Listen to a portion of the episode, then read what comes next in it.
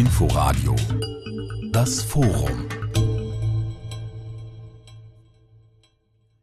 Heute mit Michael Göttschenberg, der Ihnen einen schönen Sonntag wünscht, hier aus dem Haus des Rundfunks in der Masurenallee in Berlin.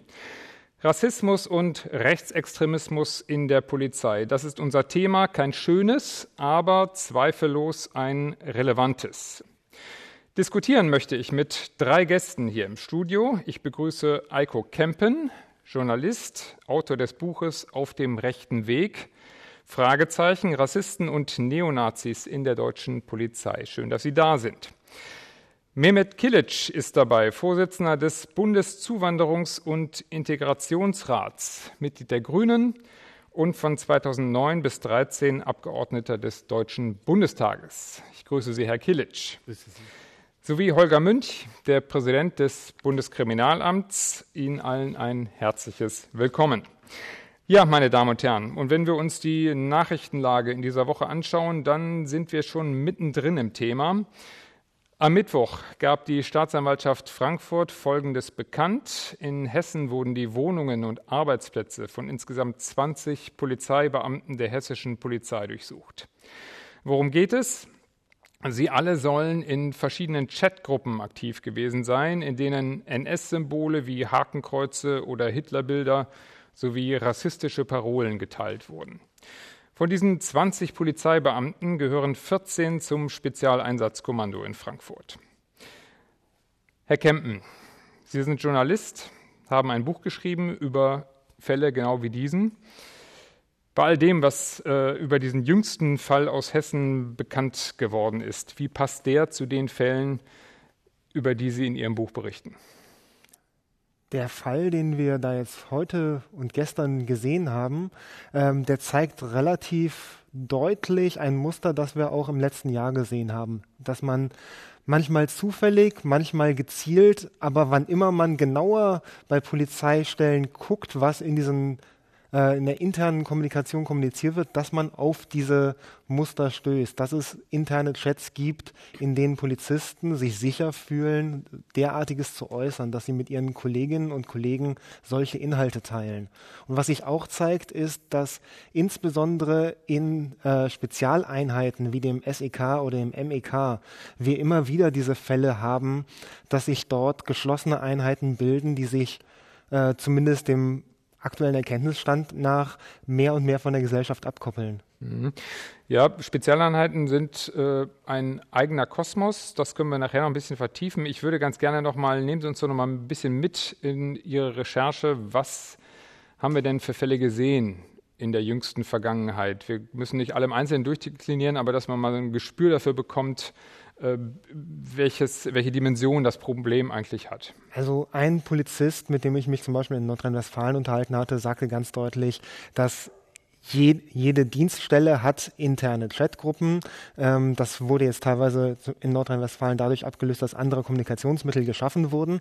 Aber in den meisten Fällen gibt es da auch immer Dienstgruppen, in denen sich zumindest Einzelne äußerst problematisch äußern. Wir hatten äh, Chatskandale im letzten Jahr in Nordrhein-Westfalen, in denen ähm, antisemitische Inhalte, rechtsextreme Inhalte geteilt wurden. Wir hatten einen ähnlichen Fall in Berlin. Da durfte ich mich persönlich einmal durch vier Jahre interne Polizeikommunikation lesen, in der man dann gemerkt hat, wie auch eine Art menschenverachtende Alltagskommunikation möglich ist, dass da rassistische Aussagen zwischen den Besprechungen fürs nächste Frühstück innerhalb auf der, so auf der Dienststelle äh, kommuniziert werden. Und ähm, dass es durchaus den Eindruck erweckt, als sei dies ähm, zumindest kein großes Problem, wenn man derartiges äußert und dass so etwas ohne Widerspruch stehen bleibt.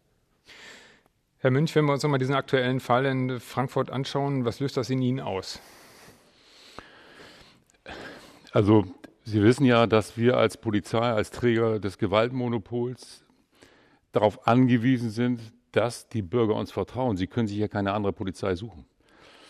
Und das bedeutet, dass wir einen hohen Maßstab anlegen müssen an das Verhalten unserer Mitarbeiterinnen und Mitarbeiter und dass solche Dinge immer wieder ein echter Erdrutsch sind. Und ähm, äh, immer wieder heißt ja auch, dass wir schauen müssen, welche, welche Bedingungen in der Polizei so etwas fördern, zulassen und dass es nicht reicht, so wichtig es ist, zu sagen, wir klären diesen Sachverhalt auf, wir werden ihn auch sanktionieren, äh, auch das mache mach ich im Bundeskriminalamt, sondern dass man auch weitergehen muss und immer die Frage stellen, was äh, lässt so ein Verhalten zu, was fördert es und welche Bedingungen müssen wir abstellen, ähm, die, die, die dafür sorgen, ähm, dass solche Fehlentwicklungen stattfinden können. Und ähm, das ist die analytische Antwort auf Ihre Frage. Die andere ist, ähm, es macht mich, es macht mich fürchterlich betroffen, ähm, weil ich ja auch für eine Polizeieinheit stehe und für die freiheitlich-demokratische Grundordnung mit beiden Beinen auf dem Boden stehe. Und äh, wir müssen einfach als Führungskräfte der Polizei insgesamt in Deutschland dafür Sorge tragen, dass solche Dinge seltener werden. Ich will nicht sagen, nie vorkommen, dass sie aus der Polizei heraus äh, aufgedeckt werden, dass die Courage da ist, dass Fehlverhalten auch benannt wird. Ähm, und äh, dass wir selber immer wieder daran arbeiten, was äh, hat dazu geführt oder hat es zugelassen, dass solche Dinge entstehen konnten und wie stellen wir es ab. Ähm, und das tun wir momentan aktiv, sehr aktiv im, im, im BKA. Ähm, und ich weiß auch von vielen Kollegen in den Ländern, dass es sie genauso umtreibt. Wir sehen das als Führungsaufgabe, wir sind nicht zufrieden. Das muss ich, glaube ich, ganz klar sagen. Ja, vor allem, wenn äh, Herr Kempen hat ja die Fälle geschildert, äh, die wir gerade auch in den letzten zwei Jahren gesehen haben, ähm, dass so etwas trotzdem noch stattfindet. Da hat man den Eindruck, da haben einige wirklich den Schuss nicht gehört. Ähm, zumal wir es ja hier äh, im konkreten Fall mit einer Situation zu tun haben, wo ein großer Teil des SEK in Frankfurt offenbar äh, an diesen Chats beteiligt waren und so wie ich es verstanden habe, ähm, auch die Vorgesetzten zumindest das passiv äh, geduldet haben, was da verbreitet wird. Also ist das auch am Ende Führungsversagen, mit dem wir es jetzt zu tun haben? Ich kann jetzt diesen Einzelfall noch nicht bewerten. Ich weiß genauso viel wie Sie ähm, und ich kenne das aus den Medien. Aber wenn wir einen Sachverhalt haben, und ich habe so einen Sachverhalt auch im BKA, wo mit einem deutlichen zeitlichen Abstand Fehlverhalten bekannt wird, ähm, dann hat das was damit zu tun, ob die Courage in der Einheit besteht und wie Führung damit umgeht, natürlich. Ähm, und das muss man auch klar benennen. Ähm, gerade fiel schon das Wort äh, Spezialeinheiten. Sie sind in Spezialeinheiten auf einen, ein besonderes Zusammengehörigkeitsgefühl angewiesen. Das ist eine Gefahrengemeinschaft. Das darf aber nicht dazu führen, dass man auf der anderen Seite sagt, wir regeln das ja alles unter uns und wir verraten uns auch nicht. Und das ist, glaube ich, die, das kulturelle Dilemma, das man lösen muss. Dass man sagen muss, ja, natürlich brauchen wir ein starkes Wir-Gefühl. Das darf aber nicht heißen, alle anderen sind ein Die, mit denen wir nicht reden. Ähm, und das ist eine Führungsaufgabe. Führung in solchen Einheiten ist ganz besonders gefordert und muss auch wirklich sorgsam ausgewählt werden, weil sie sind die Brücke, die immer wieder herstellen muss zwischen ähm, diesen, diesen wichtigen äh, Gemeinschaften und der eigentlichen Aufgabe ähm, und der Kultur, die die Polizei insgesamt haben muss. Hm. Sie haben es bereits äh, angesprochen, äh, Sie hatten jüngst im BKA auch einen Fall, in dem es zumindest darum ging, dass ähm, im Bereich der Personenschützer ähm, äh, mit rassistischen äh, Parolen äh, einige offenbar unterwegs waren. Äh, können Sie das noch ein bisschen schildern? Was war der Fall bei Ihnen im Haus und wie sind Sie damit umgegangen? Beziehungsweise wie sind Sie auch darauf aufmerksam geworden? Weil das ist ja die andere Frage. Wie kommen solche Dinge äh, am Ende überhaupt raus? Im BKA haben wir aktuell einen Fall, muss man sagen, mit dem gehe ich noch um. Ähm, der im letzten Jahr, im August, ähm, ähm, seinen Ursprung gefunden hat, in dem eine Kollegin, die dort an einer Fortbildung teilgenommen hat, äh, mehrere Monate in einer, einer Dienst gemacht hat, gesagt, hier, das, da laufen Dinge, äh, da wird eine Sprache gepflegt. Das kann nicht die Kultur des BKA sein. Die hat sich an die, die Gleichstellungsbeauftragte gewandt, noch anonym. Die hat es mir gesagt. Ich habe sie dazu aufgefordert, äh, mit mir zu reden. Das hat funktioniert. Äh, dann begannen äh, Verwaltungsermittlungen. Ähm, einige Monate später gab es weitere Hinweise, auch anonym, aber aus der äh, Mitarbeiterschaft. Ähm, die hatten auch strafrechtliche Relevanz.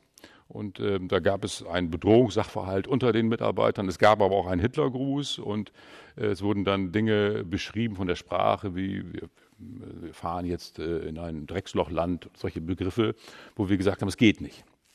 Und seitdem ähm, laufen Ermittlungen. Ich habe zum einen die Sachverhalte, die bekannt geworden sind, die strafrechtliche Relevanz haben, hier in Berlin angezeigt. Ähm, das heißt, äh, das LKA Berlin ermittelt da und alle anderen Vorwürfe, die ähm, disziplinaren Charakter haben, die haben wir selbst mit einer Arbeitsgruppe ermittelt und uns eng abgestimmt.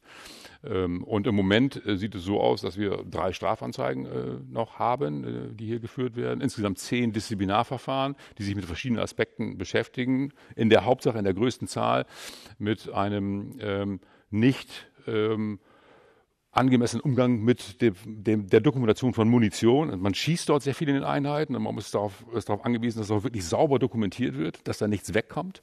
Und wir haben momentan die Situation, dass wir das mühsam nachvollziehen. Ich kann momentan nicht die Hand ins Feuer legen, dass da nichts weggekommen ist. Und das ist natürlich ein Dilemma, wenn Sie eine, eine, eine Spezialeinheit haben und da wird ein Hitlergruß gezeigt und äh, Sie haben das Thema Munition, dann sind alle Alarmglocken an. So, das heißt, äh, momentan sind wir nicht nur mit den Ermittlungen beschäftigt und mit der Frage der Konsequenz für die Mitarbeiter, jetzt auch mit der Frage, wie verändern wir das. Wir haben eine neue Führung eingesetzt, wir haben einige Mitarbeiter nicht mehr in der Einheit, wir haben neue Mitarbeiter gesucht und wir werden jetzt die Kontrollinstrumente neu aufstellen, aber eben auch diese kulturellen Fragen stellen. Warum erfahre ich das zwei Jahre nach diesem Hitlergruß? Ähm, das ist für mich die Kernfrage und wieso haben wir nicht vorher schon diese Kontrollmechanismen verbessert?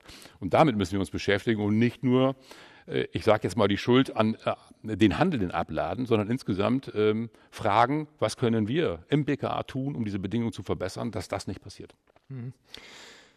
Herr Kilic, äh, Sie sind seit vielen Jahren ähm, befasst mit äh, dem Thema innere Sicherheit auch in äh, Deutschland. Sie waren, wie gesagt, von 2009 bis 2013 ähm, im Deutschen Bundestag, saßen damals auch im Innenausschuss. Ähm, inwieweit äh, kommt Ihnen all das, worüber wir jetzt hier gerade diskutieren, seit vielen Jahren bekannt vor? Ich war auch äh, zehn Jahre lang im äh, Beirat der innere Führung der Bundeswehr äh, und dann ähm, auch später im NSU-Ausschuss ständiger Gast. Und ähm, wenn man mit diesen Themen sich ständig befasst, bekommt man graue Haare erstmals. Gut, dass unsere Zuhörer das nicht sehen. Aber es ist so, und als ich dann gestern nochmal davon gehört habe, dass in Frankfurt SEK aufgelöst ist, habe ich äh, mir immer gedacht, ist es eine Sisyphusarbeit? Werden wir immer mit diesen Sachen zu tun haben? Womöglich, aber wir dürfen unseren Anspruch nicht verlieren, wie Herr Münch auch gerade so engagiert das gesagt hat. Ähm, äh, drei Kernelementbereiche des Staates, Aufgabenbereiche müssen wirklich äh, sauber von Rassismus und verfassungsfeindliche Bestrebungen sein, nämlich Bildung, Justiz und Sicherheit. Und vor allem, wenn die Polizei Befugnis hat, diese Gewaltmonopol des Staates durchzusetzen, äh, dann müssen wir höhere Ansprüche stellen, was, was die Polizei betrifft. Ähm, ich habe bereits im Jahr 2000 bei BKA Herbsttagung mit Herrn Otto Schili und damaligen BKA-Präsidenten zu diesen Themen diskutiert. Und heute sitzen wir hier und mit Herrn Münch nochmal darüber diskutieren. Womöglich werden die anderen in 20 Jahren wieder zu diesen Themen diskutieren. Aber ich kann nur hoffen, dass wir besser vorankommen. Äh, beispielsweise Statistik bei der Polizei oder ähnliches. Also wir müssen einen höheren Anspruch haben, was die Rekrutierung und Ausbildung und die Beschäftigung der Polizei betrifft. Das ist sehr, sehr wichtig. Ansonsten verlieren die Bürgerinnen und Bürger ihr Vertrauen an den Staat. Wie wirkt denn diese äh, politische Auseinandersetzung mit diesem Problem auf Sie? Ähm, der übliche Reflex ist, dass äh, der verantwortliche Innenminister sich schützend vor die Polizei stellt und sagt, äh, so haben wir es zumindest in der Vergangenheit gesehen, ähm, das sind Einzelfälle, unerfreulich, aber es sind Einzelfälle.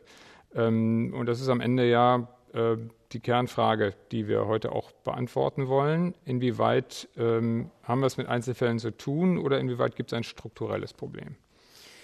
Ich glaube nicht, dass wir mit Einzelfällen zu tun haben. Aber ich muss das auch gestehen, weil ich auch einen internationalen Blick habe, dass unsere Sicherheitsbehörden und ähm, Polizei, aber auch äh, Bundeswehr im internationalen Vergleich wirklich gut dastehen. Das heißt aber nicht, dass die perfekt sind. Aber wir müssen perfekt sein. Wir, wir müssen diesen Anspruch haben, weil wir auch unter anderem nochmal eine Nazi-Vergangenheit haben. Deshalb haben wir uns diese, dieses Grundgesetz gegeben. Ähm, äh, deshalb muss es unser Anspruch sein, dass die alle Polizistinnen und Polizisten mit beiden Füßen auf der Grundlage des Grundgesetzes stehen. Das ist aber nicht der Fall und ich befürchte, dass wir auch institutionelles Programm, Problem haben. Nämlich die Rassisten und Nationalisten weltweit, die waffenaffine und uniformaffine Leute sind. Das ist weltweit so.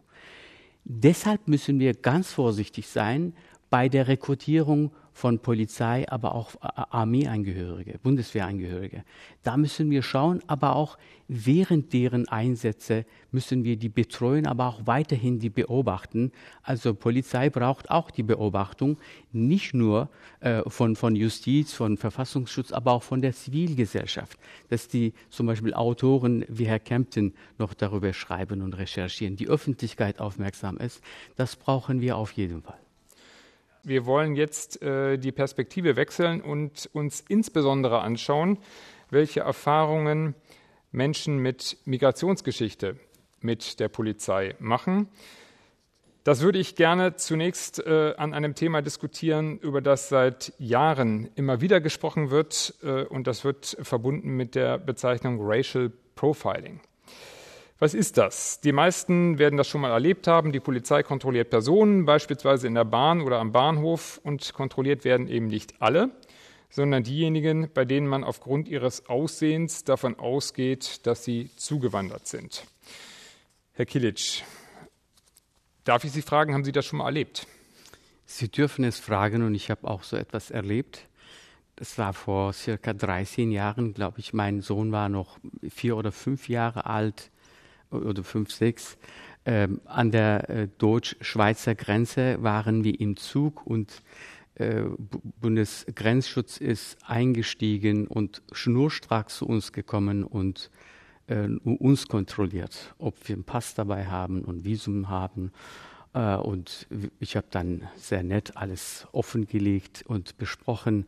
Nachher hat mein Sohn gefragt, warum die nur uns kontrolliert haben ich war, äh, ich bin selten sprachlos und ich war zum ersten Mal ein bisschen sprachlos. Ich habe versucht zu erklären, ja, die dachten vielleicht, dass wir nicht unbedingt aus Deutschland sein könnten äh, und dass, daher wollten sie wissen, ob wir ein Visum haben. Polizei muss ja auch nach bestimmten Erfahrungswerten auch operieren. Das verstehe ich vollkommen. Nur man kann das auch viel sensibler und netter gestalten. Wenn man so in einen Waggon einstiegt, äh, auch äh, Fahrkartenkontrolleur macht ja das auch, kontrolliert alle. Und da kann man wenigstens erwarten, obwohl die nur mich kontrollieren wollen, vielleicht zwei vor mir die noch nicht so verdächtig aussehen, auch mit kontrollieren. Warum das nicht? Also mhm. ich gehe davon aus, mit wenigen guten ähm, Maßnahmen kann man solche unangenehme Dinge vermeiden. Und daher müssen wir wirklich diese äh, Racial Profiling ähm, abschaffen in dem Form. Äh, wir müssen äh, tatsächlich eine sensiblere Art äh, wählen und dafür brauchen wir eine bessere Polizeiausbildung. Herr Münch, das ist nicht unbedingt die Aufgabe des BKA, Personenkontrollen. Trotzdem, Sie waren ja in früherer Verwendung, Sie waren mal äh, Polizeipräsident in Bremen. Ähm, also Sie kennen ähm, die Polizei insgesamt äh, gut. Warum passieren solche Dinge? Können Sie uns mal erklären, was ist nötig? Nach was für einem Prinzip geht die Polizei vor? Äh, und was ist vielleicht auch nicht nötig und muss tatsächlich mal kritisch hinterfragt werden, um solche Eindrücke, wie Herr Kilic sie jetzt geschildert hat, dann eben auch zu vermeiden? Es ist so, so dass ähm, Polizei bei Kontrollen an bestimmten Orten natürlich auch unter bestimmten Kriterien äh, auswählt, was könnte einen Verdacht begründen. Wenn Sie jetzt sagen, äh, in einer Region ähm, wird sehr stark gedealt, dann achten Sie dort auf bestimmte Verhaltensweisen, mitgeführte Gegenstände, ja, und dann manchmal auch auf Herkünfte, wenn man weiß, dort in der äh, Ecke ähm, wird äh, zum Beispiel der Straßendeal beherrscht von einer bestimmten Gruppe. Ähm, Soweit an der Stelle auch noch erklärlich, dass man nicht andere Personen prüft, die nicht in das Muster fallen. Ähm, und selbiges könnten Sie auch an anderer Stelle haben, wo Sie eben bestimmte Personen überprüfen und äh, gucken, äh, passt das in ein bestimmtes Gefährdungsraster, was Sie haben an Bahnhöfen oder oder.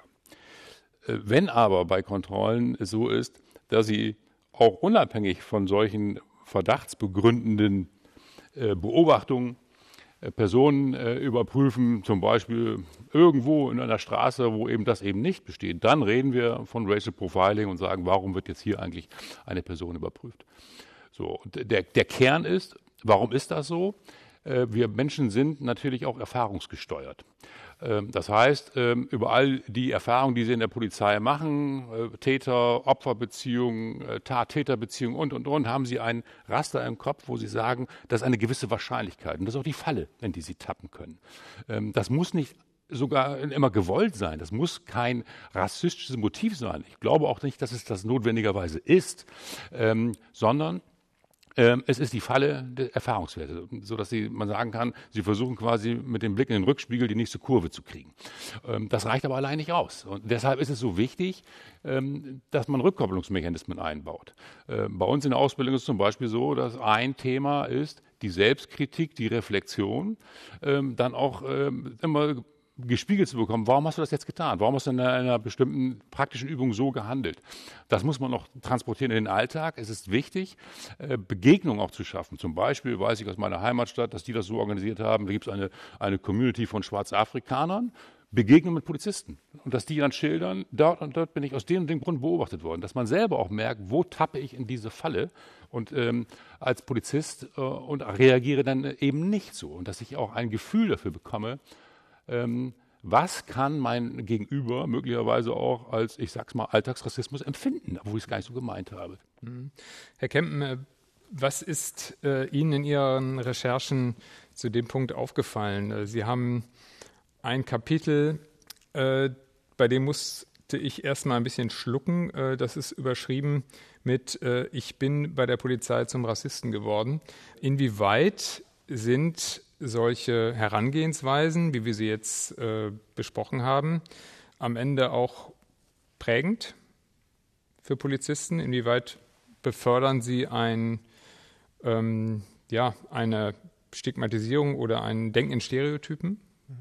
Ja, der Titel dieses Kapitels, Ich bin in der Polizei ein Rassist geworden, ist ein Zitat. Und das ist ein Zitat von einem Kieler Polizisten, von dem äh, Pressesprecher, der damit im Prinzip genau das ausformuliert hat, was hier gerade ausge, äh, ausgeführt wurde. Dass er sagt, in der Polizei gewöhnt man sich an, weil es Teil des Jobs ist, Menschen sehr schnell einzuschätzen. Und dazu gehört natürlich auch, dass man die vermutete Herkunft irgendwie mit einschätzt und dass man, äh, und er benennt das im Gegensatz zu anderen Kollegen, die dann von ihrem polizeilichen Erfahrungswissen sprechen, als das, was es im Prinzip auch natürlich ist. Es ist ein, es ist ein rassistisches äh, Kategorisieren. Das bedeutet nicht, dass man automatisch damit auch rassistisch handelt, aber man fängt natürlich an, im Zweifelsfall in rassistischen Stereotypen zu denken, die dazu führen können, dass das ein, eigene persönliche rassistische ähm, Denken zu einer offiziellen Handlung, die im Zweifelsfall auch diskriminierend sein kann, werden kann. Ähm, und gleichzeitig ähm, tangieren wir bei dem Bereich auch immer noch das noch viel größere Problem dieses institutionalisierten Rassismus, der da ähm, im Raum steht, dass man sich die Frage stellt, inwiefern können denn Polizeibeamte rassistisch handeln, wenn sie ihrer Meinung nach nur die Vorschriften befolgen, äh, die ihnen gegeben wurden, wenn sie sagen, ich mache eigentlich hier gerade nur meinen Job. Und da landen wir bei so einer Art äh, von Kontrollen, wie sie Herr Kilic erlebt hat, äh, bei, durch die Bundespolizei, wenn es darum geht, illegale Einreise zu bekämpfen. Dann steht ja im Bundespolizeigesetz ausdrücklich, dass die Polizei dort Menschen kontrollieren darf, im Grenzbereich, auf Bahnhöfen, Flughäfen etc., äh, bei denen sie der Meinung ist, dass sie äh, möglicherweise illegal eingereist sind. Und auch dafür haben sie als Rechtsgrundlage ihre Erfahrung und ihre Erfahrung bedeutet dann wieder, dass sie der Meinung sind, die Menschen, die ihrer Erfahrung nach so aussehen. Und da hat ausgerechnet der rechte Hardliner Rainer Wendt auf den Punkt gebracht, dass das natürlich rassistisch ist oder dass das, äh, dass hier die, die Gesetzesgrundlage diese Handlung zur Folge hat. Und der hat in einem Interview mit der Taz dazu gesagt, wenn die Politik halt nicht will, dass wir das so machen, dann soll sie uns dann, dann sollen sie halt die Gesetze ändern. Aber sie können sich nicht hinstellen und sagen, Igitt, Igitt, das ist jetzt Rassismus, wenn ihr das so macht, wie wir euch das beauftragen. Ja, mich kriegt man das irgendwie auseinanderdividiert, äh, dass die Polizei natürlich auch ähm, das tun muss, was äh, in dem Moment strategisch Sinn macht, äh, was einem ja auch der Instinkt vielleicht äh, gebietet als Polizeibeamter, gleichzeitig aber ähm, natürlich ohne dabei rassistisch sein zu wollen. Ja, ich ähm, denke, dass man äh, schon einige Schutzmechanismen beschreiben kann, wie ich verhindere, dass aus ähm, dieser Falle, in die ich jetzt tappe, diese Erfahrungsfalle, irgendwann eine Einstellung wird, äh, die ich gar nicht mehr reflektiere. Ähm, ich nehme jetzt mal nicht dieses Bundespolizeibeispiel, da ist es ein klarer Auftrag. Ich habe ja dort einen Auftrag, an der Grenze jemanden zu suchen, der vielleicht illegal einreist. Das kann ja kein Deutscher sein. Also da muss ich ja schon ein gewisses ähm, Raster ansetzen. Aber wenn ich in einer äh, Dienststelle äh, bin, wo ich sehr, sehr viel auch mit äh, ausländischen Tatverdächtigen zu tun habe, äh, weil vielleicht auch in der Region so, so, so viele dort wohnen, dann laufe ich in das Risiko, dass ich jetzt also hier selektiv wahrnehme. Ähm, und ähm, die Lösung ist einfach, dass man hier auch dafür sorgen muss, dass die Standzeiten begrenzt werden, dass man eine, eine, größere Fluktuation auch hat. Ich darf nicht als Polizist über x Jahre hinweg immer die gleichen Erfahrungen machen. Dann mache ich nur diese und handle auch nur nach diesen, sondern wir im BKA zum Beispiel haben ein Rotationsprinzip, sowohl auf der Führungsebene als auch auf der, der Sachbearbeiterebene. Das halte ich für elementar, äh, dass man diese Dinge äh, einzieht und gerade in ähm, gefährdeten äh, Dienststellen, das sind sowohl Spezialeinheiten als auch ähm, Dienststellen mit, mit einem hohen Aufkommen an Straftaten, äh, neigt, neigt man irgendwann zur selektiven Wahrnehmung und da braucht man eben diese Durchmischung, um immer wieder sich auch zu hinterfragen. Ich würde gerne noch zu einem weiteren Komplex äh, kommen, der so kann ich mir zumindest vorstellen, äh, dazu führt, dass insbesondere Menschen mit einer Migrationsgeschichte äh, Vertrauen ähm, auch in die Polizei verloren haben äh, in der jüngeren Vergangenheit. Äh, Stichwort äh, NSU 2.0. Äh, ich erkläre kurz, worum es geht. In den vergangenen Jahren gab es eine regelrechte Welle von Drohschreiben mit rassistischen, rechtsextremistischen, rechtsextremistischen oder auch obszönen Inhalten, gerichtet an zahlreiche Personen des öffentlichen Lebens, insbesondere an jene, die sich für eine offene Gesellschaft, für Geflüchtete äh, engagieren oder selbst eine Migrationsgeschichte haben. Äh, unterschrieben waren diese Drohschreiben mit NSU 2.0. Es gab auch andere Absender, aber der soll uns vor allem äh, heute interessieren, aus dem Grunde, weil hier der Verdacht im Raum steht, äh, dass der oder die Täter, ein Tatverdächtiger wurde mittlerweile festgenommen, äh, Unterstützer oder Komplizen im Polizeiapparat gehabt haben könnte. Da es nämlich äh, Abfragen zu den Daten der Adressaten an Polizeicomputern äh, gegeben hat, äh, namentlich in Frankfurt. Ähm, Herr Kempen, ich habe es gerade gesagt, ein Tatverdächtiger wurde festgenommen. Es handelt sich um einschlägig bekannten Rechtsextremisten aus äh, Berlin, äh, aber inwieweit ist der Fall für Sie damit ähm, abgeschlossen oder steht nach wie vor die Möglichkeit im Raum, dass hier aus dem Polizeiapparat heraus der Täter unterstützt worden ist? Also an, kurz nachdem der Tatverdächtige festgenommen wurde, hatte ja Hessens Innenminister sich sehr, sehr ähm, weit nach vorne gewagt und gesagt, dass die Polizei Hessens damit ja jetzt entschuldigt sei. Ähm, und dabei unter den Tisch fallen lassen, was alles im Zuge dieser Ermittlungen zum NSU 2.0 noch alles gefunden wurden. Da wurden ja rechtsextreme Chats äh, auf einem Frankfurter Polizeirevier gefunden, äh, bei einem Polizisten ein Neonazi-Museum zu Hause und noch vieles mehr. Das wurde auf einmal alles quasi gar nicht mehr erwähnt, sondern es ging nur noch um die Frage, ähm, ob diese, diese konkreten Drohschreiben äh, dadurch jetzt erledigt sind, dass, wir, dass man diesen Absender hat. Aber es ist meiner Meinung nach noch überhaupt nicht geklärt, wie dieser Informationsfluss ähm, zu diesem, äh, zu dieser Person oder auch einer anderen, die Drohschreiben verschickt hat, ähm, gelaufen ist. Da sind so viele Lücken in der Argumentation und es ist noch immer fraglich, ähm, warum es denn, also wie, wie das passieren kann, dass äh, man Daten von einem Polizeicomputer bekommen kann. Herr Münch, äh, das ist nicht originär Ihre Ermittlung. Trotzdem äh, hatten Sie mit dem Komplex auch als BKA eine ganze Menge zu tun. Ähm, inwieweit sind da auch für Sie noch Fragezeichen im Raum, die aufgeklärt werden müssen? Ich will einmal da auch eine Lanze für die hessischen Kollegen brechen. Die haben mit einem unglaublichen Aufwand über einen langen Zeitraum versucht, jeden Stein umzudrehen. Wie, wir, wie finden wir den oder die Täter? Der Landespolizeipräsident äh, musste gehen. Also es hat auch. Gab's, äh, es hatte eine, eine, eine erhebliche äh, Geschichte. Ähm, und äh, wo immer wir konnten, haben wir als BKA sei es technische Maßnahmen oder auch Gutachten etc. etc. die Hessen dabei unterstützt.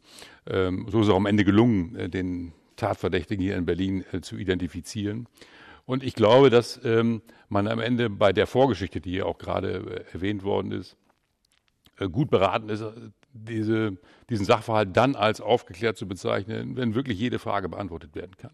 Das ist ganz entscheidend, weil das Vertrauen in eine Organisation wie die Polizei entsteht vor allem in der Überzeugung, dass mit einer Integrität dort gehandelt wird. Das betrifft jetzt auch diese Ermittlungen, die jetzt laufen. Ich persönlich ähm, würde dann zufrieden sein, wenn man diese Fragen, diese kritischen Fragen auch ganz eindeutig beantworten kann oder am Ende sagen muss, es lässt sich nicht mehr alles äh, ganz eindeutig klären. Und dabei äh, ist es auch so, dass äh, die Hessen natürlich jetzt schon oder besser gesagt recht früh die Frage nach unberechtigten Datenabfragen ähm, bearbeitet haben. Nicht nur die Hessen, natürlich auch alle anderen Polizeien haben sich angeguckt, was machen wir da eigentlich und wie stellen wir sicher, dass es sowas nicht geben kann. Ähm, und diese Kontrollmechanismen sind natürlich auch schon nachgeschärft. Mhm. Aber ja, natürlich hängt, äh, hängen all diese Dinge zusammen und am Ende muss ich sagen können, ich habe die Schutzmechanismen verbessert, das kann nicht mehr passieren und ich äh, kann äh, genau erklären der Öffentlichkeit, wie dieser Sachverhalt sich abgespielt hat, weil das Ganze hat sonst immer einen Rückstrahleffekt auf Polizei. Herr Kilic, mit Bitte um ganz kurze Antwort. Was macht das insbesondere mit dem Teil der Bevölkerung, äh, der eine Migrationsgeschichte hat. Ähm, wie kommt das an bei den Menschen, Ihrer Ansicht nach? Als ich erst von diesem Fall gehört habe, habe ich mir gedacht, Name NSU 2.0 passt wirklich, weil auch eins gab es. Und Hessen hat dabei eine große Rolle gespielt. Und die Menschen verlieren wirklich äh, ihren äh, Vertrauen an den Staat. Und das ist sehr schade aus meiner Sicht. Über ein Thema wird seit vielen Jahren diskutiert. Äh, die einen fordern es mit Vehemenz, die anderen sagen, sowas brauchen wir nicht, nämlich eine Rassismusstudie in der Polizei. Herr Kempen, würde uns das weiterbringen? Was meinen Sie? Naja, die Frage ist, ähm, was, würde, was würde sich dadurch ändern? Es ist meiner Meinung nach schon wichtig, überhaupt einmal eine äh, Dimension des Problems erfassen zu können. Zugleich ähm, haben wir genau diese Studien in den 90ern gehabt. Wir haben auch die Diskussion, die wir heute führen über rechtsextreme Verdachtsfälle, über rassistische Misshandlungen, über eine, über einen, naja, in Anführungszeichen Chorgeist in manchen Einheiten und daraus resultierende äh, Verfehlungen. All das haben wir schon gehabt. All da, dazu gab es Forschung, auch da gab es Aufarbeitung, es gab Empfehlungen und davon ist äh, einiges umgesetzt worden und trotzdem diskutieren wir jetzt 30 Jahre später immer noch über eigentlich genau die gleichen Themen. Also eine Rassismusstudie oder eine Rechtsextremismusstudie über die Polizei kann letztendlich nur ein Anfang und nur ein Puzzlestück sein. Herr Münch, wäre es denn ein Anfang, der aus Ihrer Sicht Sinn machen würde, dass man einfach mal ein bisschen genauer weiß, worüber man eigentlich redet? Absolut. Und ähm, ich glaube, es ist wichtig, ähm, auch hier Transparenz zu schaffen. Und äh, mir würde es aber zu kurz greifen, nur auf der Einstellungsebene zu forschen, sondern man muss ja, und das ist ja jetzt auch das Ziel, es gibt ja eine entsprechende Studie, die auch durch die Hochschule der Polizei durchgeführt werden soll, bundesweit. Ähm, es soll ja auch in die Frage der Bedingungen geschaut werden. Also wie kann sowas entstehen? Wo, wo komme ich äh, in Richtung Ursachen, äh, Führung, kulturelle Bedingungen etc. etc. Ähm, das ist ja etwas, wo man sich mittlerweile breit geeinigt hat. Ich glaube auch, dass man äh, das nicht als eine Eintagsfliege sehen sollte. Wir im BKA haben übrigens gerade eine Ausschreibung draußen. Wir machen ein eigenes Forschungsprojekt. Wir haben ja etwas andere Bedingungen als eine Polizei, die im Einsatz unterwegs ist. Und ähm, wir machen das so, dass wir äh, auf der einen Seite extern äh, reinschauen lassen, qualitativ, wie ist das Wertegerüst unserer Mitarbeiter? Und diesen Wertekanon, den werden wir hinterher abfragen äh, in einem zweiten Schritt und sagen, ähm, äh, wie stehst du zu diesen einzelnen Werten und was hindert dich daran, die zu leben, damit wir auch gucken können, wo gibt es wieder Bedingungen, die wir im BKA verändern können. Und das Zweite ist, was auch nicht nur wir machen, sondern auch schon in einigen Ländern läuft, wir wollen auch über mehrere Jahre äh, Kolleginnen und Kollegen, die in die Polizei eintreten, ins BKA eintreten, begleiten. Wie verändern sich deren Wertemuster über die Jahre in der Ausbildung und wieder danach? Gibt es einen Praxisschock und wie gehen sie damit um und was können wir daraus wieder lernen? Ähm, nur mal als Beispiel, dass es eben darum geht, möglichst viel Information zu sammeln, um daraus auch am Ende wieder sagen zu können, wo kann ich noch ansetzen, ähm, um am Ende die Organisation, die Prozesse, die Regeln, die Kultur so zu stabilisieren, dass wir sagen, wir haben eine Resilienz gegen das. Wir werden das nie ganz wegkriegen. Aber wenn wir Ereignisse, Fehlverhalten von Personen von innen gemeldet bekommen und nicht erst nach riesigen zeitlichen Abständen, dann glaube ich, haben wir schon sehr viel erreicht. Herr Kilic, lassen Sie uns über ein paar konkrete äh, Maßnahmen sprechen, äh, die man äh, auf den Weg bringen könnte. Wir haben es jetzt äh, auch gerade von Herrn Kemp nochmal gehört. Man hat so ein bisschen das Gefühl, Diskussionen drehen sich auch im Kreis, seit vielen Jahren schon. Was äh, wäre Ihrer Ansicht nach äh, angezeigt, äh, um an der Situation grundsätzlich auch was zu ändern? Ich bin auch der Meinung, dass wir in erster Linie wissenschaftliche Studien brauchen, um Problemlage zu erkennen. Ich kann mich sogar dafür, damit befreunden, dass diese wissenschaftlichen Studien bundesweit und mit regelmäßigen Abständen durchgeführt werden, damit wir Langzeitstudien haben und wissen, wo wir operieren müssen, damit wir dieses Rassismusproblem Herr werden bei der Polizei. Zweiter Bereich ist auf jeden Fall aus meiner Sicht unabhängige Be äh, Be Beschwerdestellen in den Ländern. Die müssen wir errichten, aber die dürfen nicht in die Landesregierungen integriert sein, äh, damit die eine gewisse Unabhängigkeit haben. Wir haben bemerkt, dass Staatsanwaltschaft keine richtige Kontrollorgan für die Polizei ist, weil die auch mehr, mehr oder minder kollegial zusammenarbeiten müssen. Beschwerdestellen heißt dann, um kurz nachzuhaken, ähm, für Polizeibeamte, äh, um Fälle zu melden oder ähm, in erster Linie für Bürgerinnen und Bürger, die von, von der äh, Polizei betroffen sind. Okay, Polizeigewalt also oder Rassismus. Mhm. Genau, Rassismus bei der Polizei. Es ist schwierig, wenn die Betroffenen sich bei der Polizei über Polizei beschweren und später vielleicht bei der Staatsanwaltschaft. Wir, brauch, wir müssen bei der Rekrutierung und Ausbildung der Polizei sehr, sehr aufmerksam sein. Und wir brauchen bei der Polizei auch die Vielfalt. Auch Menschen mit Migrationshintergrund müssen bevorzugt eingestellt werden. Aber dort müssen wir aufpassen, dass die auch nicht Rassisten sind. Äh, manche gehen davon aus, dass die Immigranten keine Rassisten sein können. Oh doch, die können es und die brauchen wir auch nicht bei der Polizei.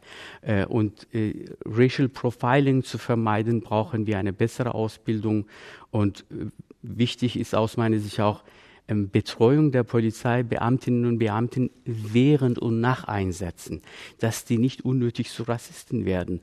Wir wissen, dass die in Problemgebieten eingesetzt werden. Wenn die immer wieder gleiche Erfahrungen machen, vielleicht entwickeln sie ein anderes Gefühl. Um das zu vermeiden, brauchen die Reflexionen.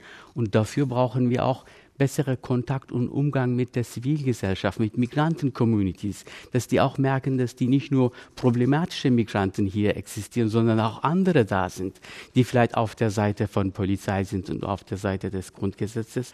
Ich hatte mal vor Jahren äh, für ähm, ähm, in Kempten für, für Bundespolizei ein Referat gehalten. Da war ich auch ziemlich überrascht, dass ähm, fast rassistische Töne aus der Kreis der Beamten kamen, obwohl die mich aktiv eingeladen hatten. Alles hat nicht gepasst, was ich erzählt habe. Und, aber das war eine gute Maßnahme, dass wir uns getroffen haben. Wir haben bemerkt, dass wir miteinander diskutieren können. Und es geht in die Richtung äh, von dem, was auch ähm, Herr Münch schon vorgeschlagen hatte, den Dialog äh, zwischen Polizei und äh, einzelnen Communities eben auch ähm, besser äh, in Gang zu bringen. Ähm, ich würde ganz gerne noch mal beim Stichwort Auswahl von Nachwuchs ähm, nachfassen, Herr Münch. Diversität. Äh, inwieweit ist das auch ein Schlüssel? Ist es, ganz eindeutig. Ich sage immer, das Gegenteil von Vielfalt ist Einfalt. Und wir wollen ja keine einfältige Polizei. Und äh, insofern äh, ist die Frage immer, wie kann ich das unter den Bedingungen, die ich habe, ähm, in der Polizei. Ich muss ja auch einen, äh, einen gewissen Filter ansetzen, ja, ähm, an, an, Fähigkeiten, die ich brauche, umsetzen. Ähm, Wir machen das im BKA so, und da haben wir natürlich etwas leichtere Bedingungen als ein, ein, Bundesland, weil wir über 80 Berufe ansprechen können und nicht nur den Vollzugspolizisten, dass wir da ganz bewusst auch auf verschiedenen Kanälen werben. Ähm, und ähm, äh, wir haben äh, neben diesen vielen Berufen haben wir auch verschiedene äh, Eintrittskanäle, die wir anbieten. Das heißt, nicht nur der klassische Abiturient, sondern wir haben eine verkürzte Ausbildung, wenn jemand Polizist werden will, wenn er schon ein Studium mitbringt. Das heißt, da kriegen wir schon eine Mischung rein, was äh, Vorausbildung angeht und Alter. Äh, Geschlecht ist natürlich auch ein Thema. Wir haben gut 40 Prozent Frauen, da sind wir etwas höher als eine Landespolizei. So, und bei der Migration haben sie die größten Schwierigkeiten. Ne? Also einmal die Frage, schaffen äh, die Bewerber die Tests und kriegen sie überhaupt die Bewerber rein? Äh, wir haben eine Migrationsquote im BKA von gut 13 Prozent. Das ist recht hoch. Ähm, aber sie haben ja auch noch andere äh, Hemmnisse. Also wir, ja, wir können niemanden einstellen, der nicht deutscher Staatsbürger ist oder mindestens die EU-Staatsbürgerschaft hat. Das heißt, am Ende müssen wir auch am Ende äh, auf diese ganzen Bedingungen schauen. Was macht uns Diversität möglich? Aber ganz klar, das ist ein Thema. Und äh, wir machen das übrigens zum Beispiel in der Führung auch so, dass wir die Hälfte der Führungskräfte von innen gewinnen und die andere von außen. Und das auch mit verschiedenen ähm, Ausbildungshintergründen, immer wieder um zu gucken, möglichst viele verschiedene Denkweisen in die Organisation hineinzuholen. Das erleichtert die Reflexion. Bei einem Thema würde ich gerne nochmal nachfassen, nämlich die Frage, was ähm, macht eigentlich der Einsatz über einen längeren Zeitraum, vielleicht über Jahre gar, ähm, in Kriminalitätsschwerpunkten ähm, mit Polizeibeamten? Also ähm, wenn sich möglicherweise ähm, geprägt durch den ähm, beruflichen Alltag äh, Stereotypen herausbilden, wo man sagt, äh, am Ende, äh, dass äh, Kriminalität mit einer Ethnie oder Nationalitäten verbunden wird, was in dem konkreten Fall ja dann auch so sein mag, aber ähm, grundsätzlich natürlich nicht so sein muss. Ähm, inwieweit äh, ist das eine Gefahr, äh, Herr Münch, die man auch als Organisation auf dem Schirm haben muss? Muss man. Äh, Herr Kilic hat das gut beschrieben. Ähm, ein Instrument ist äh, Coaching, Supervision, also auch immer wieder organisieren, dass man das spiegelt, dass man weiß, dass man hier eine, einer selektiven Wahrnehmung unterliegt. Das andere hatte ich vorhin schon gesagt, äh, Standzeitenbegrenzung, immer wieder dafür sorgen, dass man auch eine Durchmischung in den Einheiten hat ähm, und nicht einzelne Dienstgruppen oder die Stellen über viele, viele Jahre in einer kontinuierlichen Besetzung zusammenarbeiten, weil dann hat man noch dazu die Selbstbestätigung, die man sich gegenseitig gibt und das ist das große Risiko. Ähm, das sind aus meiner Sicht äh, wesentliche Instrumente im Alltag. Daneben kommen die Fortbildungsinstrumente, wo man bewusst auch solche, äh, solche Dinge einbaut, dass ich auch die theoretischen Hintergründe zu diesem Problem kriege, dass ich über Begegnungen Rückspiegelungen bekomme und dass man auch weiß, die Organisation äh, macht das ganz bewusst ja, und, und, und äh, zeigt mir damals als Polizeibeamter, das ist ein Risiko, ähnlich wie äh, Arbeitssicherheit. Ähm, und damit gehen wir um. Ähm, und das ignorieren wir auch nicht. Ja. Wir, wir glauben nicht, äh, dass äh, wir die Wahrheit immer haben, weil, der, weil wir bei der Polizei sind, sondern wir kennen unsere Risiken und leben damit. Das, glaube ich, muss die Botschaft sein. Herr Kempen, äh, auch an Sie noch die Frage, äh, aus Ihrer Kenntnis äh, und aus den Begegnungen, die Sie hatten ähm, im Zuge Ihrer Recherche mit Polizeibeamten, inwieweit sind gerade Coaching, Supervision ähm, Instrumente, mit denen auch in ausreichender Weise gearbeitet wird, äh, damit sich eben ähm, solche Stereotypen nicht verfestigen? Ja, äh, ich glaube, ich kann mich da ähm, ja, Herrn Bär anschließen, also Raphael Bär, den Polizeiwissenschaftler, der sagt, dass wir in Deutschland eine gute Ausbildung haben und ab da geht es bergab. Das alles so was, sobald man Polizisten in den Dienst entlässt, äh, sie in großen Teilen sich selbst überlassen sind und sich an dem orientieren, was ihnen dann auch an Wissen über mehrere Generationen vorgelebt wird. Und das ist wahrscheinlich auch einer der Gründe dafür, dass wir hier heute sitzen und über das reden, worüber wir auch schon vor 30 Jahren hätten reden können. Dass eben genau diese Art äh, von im besten Fall externer Supervision keinesfalls flächendeckend äh, gegeben ist. Es gibt äh, durchaus in verschiedenen Landespolizeien sehr, sehr gute Projekte, in denen ähm, beispielsweise in Thüringen äh, Polizisten sich auch mal gezielt mit der Rolle der Polizei im Nationalsozialismus auseinandersetzen. Ähm, und das, das hat auch, äh, das war meine Erfahrung, einen sehr, sehr hohen Einfluss auf diese Beamten. Die, das sind aber dann in dem Fall natürlich 20 Personen, die an so einem Kurs teilnehmen. Ähm, es ist nicht so, dass wir flächendeckende Supervisionsangebote haben, dass es Fortbildungsangebote gibt. Ähm, es gibt in sehr, sehr wenigen Ländern einen Polizeibeauftragten, der Polizeibeamten als Ansprechpartner auch äh, auf einer Vertrauensebene überhaupt äh, zur Verfügung steht. Und wenn, dann ist das im Zweifelsfall eine Person und das bei einer Landespolizei im fünfstelligen Bereich. Ähm, Was ja ein ganz wichtiger Punkt ist, Sie haben es selber, glaube ich, erlebt im Zusammenhang mit einer Recherche, dass ähm, Polizeibeamte sich am Ende an Sie als Medien gewandt haben, ja. weil sie nicht wussten, wohin mit ihren Problemen. Ja, das ist genau das, das ist genau dieses zentrale Problem, dass ich irgendwann im letzten Herbst zusammen mit zwei Polizeibeamten konspirativ in deren Wohnung saß und sie mir acht Stunden lang erzählt haben, was sie im Dienst erlebt haben und was sie ähm, auf ihrer Dienststelle erleben, was sie von Kollegen hören, was, was ihre Kollegen im Dienst schreiben. Ähm, und die hatten davor das Gespräch mit ihren Vorgesetzten gesucht und es ist nichts passiert. Ähm, und für mich als Journalist ist es natürlich erfreulich, dass diese, dass diese Polizisten mit mir reden. Allerdings, also als auf einer nicht professionellen Ebene würde ich mir eigentlich viel eher wünschen, dass sie mit ihrem Chef reden und dort etwas passiert. Und welche Bedeutung äh, das Thema Führung hat, hatten wir mit Herrn Münch schon besprochen in diesem Zusammenhang. Ja, wir sind äh, auf der Zielgeraden und ich würde mir eine kurze, ganz kurze Schlussrunde wünschen. Von jedem von Ihnen einen Satz. Äh, und zwar als Antwort auf die Frage, ähm, brauchen wir eine gesellschaftliche breite Debatte über dieses Thema? Und wenn ja, wie würden Sie die gerne geführt sehen? Herr Münch, wollen Sie den Anfang machen? Ich wünsche mir, dass wir auch wahrnehmen, welche Diskussion jetzt in der Polizei auch zu dem Thema gerade auch nochmal nach dem Thema NSU 2.0 äh, losgetreten ist. Wir haben einen bund-länder-übergreifenden Austausch zu diesen Fragen. Wir bemühen uns als äh, oberste Management-Ebene zu gucken, was können wir tun. Ich stimme zu, dass es noch äh, deutliche Verbesserungsmöglichkeiten gibt, die man auch nutzen muss. Ähm, und äh, wir haben dazu ein, BK1-Programm aufgelegt. Wir müssen es aber überall tun und es muss nach außen spürbar werden. Und wir müssen auch messbare und transparente Fortschritte erreichen, weil unser Auftrag ist, das Vertrauen in die Polizei, das ist nach wie vor groß, zu halten äh, und das in einer diverser werdenden Gesellschaft. Und deshalb äh, wünsche ich mir diese Debatte, die begleitend äh, zu der Debatte in der Polizei entsteht und da einen möglichst transparenten Umgang damit. Danke, Herr Münch. Das war deutlich mehr als ein Satz. Äh, mit Blick auf die Uhr, äh, Herr Kempen, wirklich nur ein Satz? Äh, wir als Gesellschaft müssen uns als Dienstteil der Polizei verstehen. Polizei ist kein Selbstzweck, sondern die gibt es, weil wir uns ausgesucht haben, dass es eine Polizei gibt. Und dementsprechend müssen wir mitreden darüber, wie dieser aussehen soll. Und das letzte Wort hat heute Herr Kilic. Wir müssen tatsächlich eine gesellschaftliche Diskussion durchführen und mit dem Anspruch, dass wir sagen, wir müssen es schaffen, dass die Polizei ihren Ruf oder Erwartungen gerecht wird, dass sie dann als Hüter von Recht und Ordnung wahrgenommen wird. Besten Dank. Ich bedanke mich für eine lebhafte Diskussion bei dem Journalisten und Buchautor Eiko Kempen. Ich bedanke mich bei Mehmet Kilic, dem Vorsitzenden des Bundeszuwanderungs- und Integrationsrats, und bei Holger Münch, dem Präsidenten des Bundeskriminalamts. Inforadio Podcast.